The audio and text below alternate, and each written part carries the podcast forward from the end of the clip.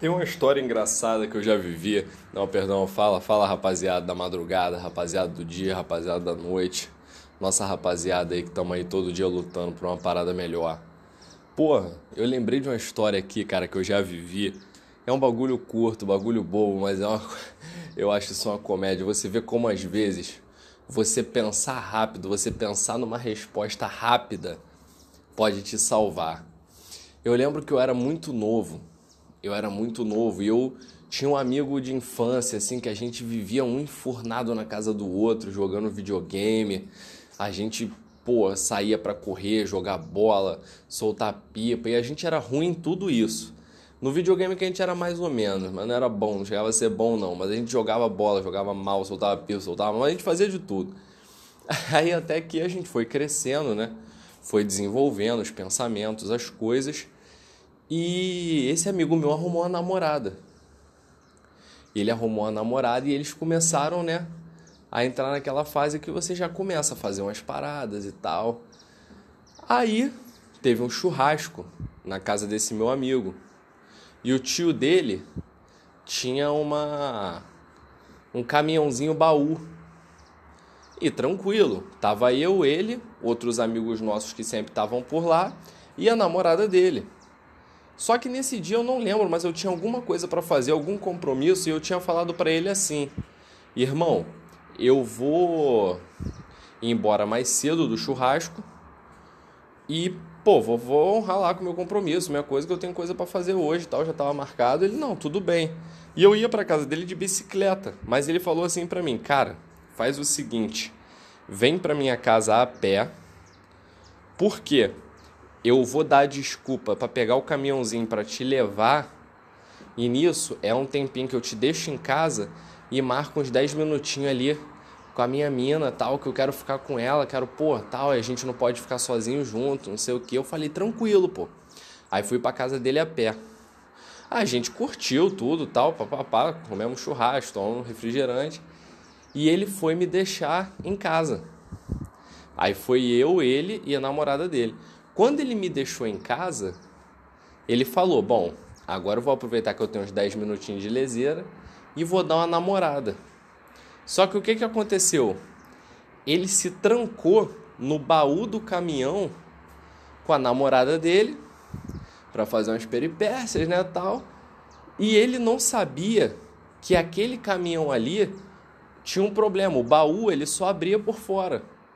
O baú não abria por dentro. Quando ele se trancou, que viu que estava tudo escuro, tudo sujo, não sei o que, eles falaram: é, vamos sair daqui. E o baú não abria. O baú não abria, o baú não abria. Ele falou: não, já sei, pô. Eu tô aqui do lado da casa do Gabriel, eu vou dar um toque nele, ele vem aqui e abre pra gente. Só que eu não sei se era por causa do material do baú ou se ele realmente foi pé frio na hora que o celular dele morreu, tava sem sinal nenhum o da namorada dele também, e agora eles estavam trancados dentro do baú do caminhão, sem sinal nenhum, e começou a bater desespero nele, vamos morrer, né? É, era o que ele pensou, vamos mofar aqui até morrer. Nisso, a mãe dela não sabia que eles estavam juntos, né? E tal, e nem ele, nem a família dele, que eles estavam sozinhos e tal. Ele começou a entrar em desespero, desespero, bateu um suadouro, começou a ficar na onça. Só que o celular dela deu um resquício de sinal. Quando deu esse resquício de sinal, ela, ele tentou ligar para todo mundo, pro tio dele, pro outro tio, pro primo, para mim, e ninguém, ele não conseguia ligar para ninguém. O celular dava um sinalzinho e pum, morria o sinal. Dava um sinalzinho e pum, morria o sinal. Até que ela conseguiu ligar para a mãe dela. A ligação completou e chamou. Isso eles presos dentro do baú do caminhão. A ligação completou e chamou. Só que, porra, como é que ela ia dizer que eles estavam presos dentro do baú do caminhão? O que, que eles estavam fazendo ali atrás sozinho? A mãe dela não sabia na época que já estava rolando alguma coisa entre eles, né? Aí ela teve que dizer, não teve jeito. Ela falou: Olha, mãe, estamos eu e ele presos dentro, atrás do baú do caminhão. A gente não tem como abrir, a gente já tá batendo desespero, a gente tá passando mal, tá sem ar. não sei o que, não sei o que. A mãe dela entrou em contato com o tio dele e o tio dele foi lá, abriu o baú do caminhão, eles saíram e tal. E quando chegou em casa, aquela brincadeira, né? Aquele negócio e tal, pá. Só que ele quis dar uma desculpa para dizer que ele não estava preso no, no baú do caminhão. Entendeu? Ele quis dar uma desculpa. Aí a desculpa que ele inventou foi: Não, não, não, não, a gente não estava fazendo besteira, a gente não estava fazendo nada não. É que o Gabriel me trancou no baú do caminhão com ela, entrou em casa e foi dormir, pô. Meu irmão, a família dele ficou puta comigo e eu nem sabia de nada. E a família dele puta, puta, puta comigo. E eu pensei, o que que tá acontecendo? Tal, todo mundo cara feia pra mim, xoxo pra mim, eu percebendo. Aí eu fui perguntar pra ele, falei, pô, cara, tua família pô, me ama, me trata com carinho do caralho. Aí ele, pô, mano, vou te explicar o que que aconteceu. Aí me contou a história, né? Aí eu falei, porra, tu é maluco, cara? Como é que tu fala que eu tranquei tu e tua mulher dentro de um baú de um caminhão e fui dormir? Nego vai pensar o que de mim? Que eu sou doido, porra. Caralho, eu fiquei puto na época e tal. Aí ele falou assim: não, não, não, mas calma aí. Provavelmente alguém vai te perguntar. E você não pode falar que a gente foi para trás do baú do caminhão, porra, para namorar. Tu tem que dar alguma desculpa. Aí eu falei: tá bom, tá bom. Na hora, e eu não pensei em nada, porque eu já tava caminho da casa dele pra gente jogar videogame e tal.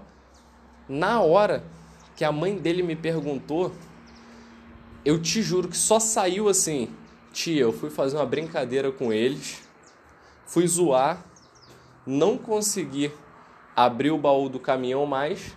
Falei, vou lá em casa buscar uma chave de fenda e chamar meu pai para ver se meu pai ajuda. Quando eu voltei com meu pai e a chave de fenda, alicate, as coisas, eles já tinham ido embora, o, o tio já tinha ido lá pegar eles. Mas foi uma brincadeira que eu fui fazer e não, não deu certo. Caraca, aí você vê duas coisas. Primeiro, como mentira é foda.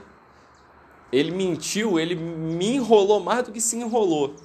Fora que, no fundo, no fundo, a mãe dela acabou descobrindo, né? Que eles estavam fazendo alguma coisa, por, por, por dedução mesmo, por não, não ter nascido ontem. E a família dele também tinha uma leve desconfiança de que não tinha sido bem essa história, apesar de eu ter confirmado. E a outra é que às vezes você pensar rápido numa boa resposta pode salvar muito a tua vida. é isso aí, rapaziada. Tamo junto, um dia abençoado para vocês, um dia de paz, um dia de carinho, de amor, de vida, dia de perdão, dia de coisas boas, vibrações positivas. Um abraço para todos vocês. Tamo junto sempre.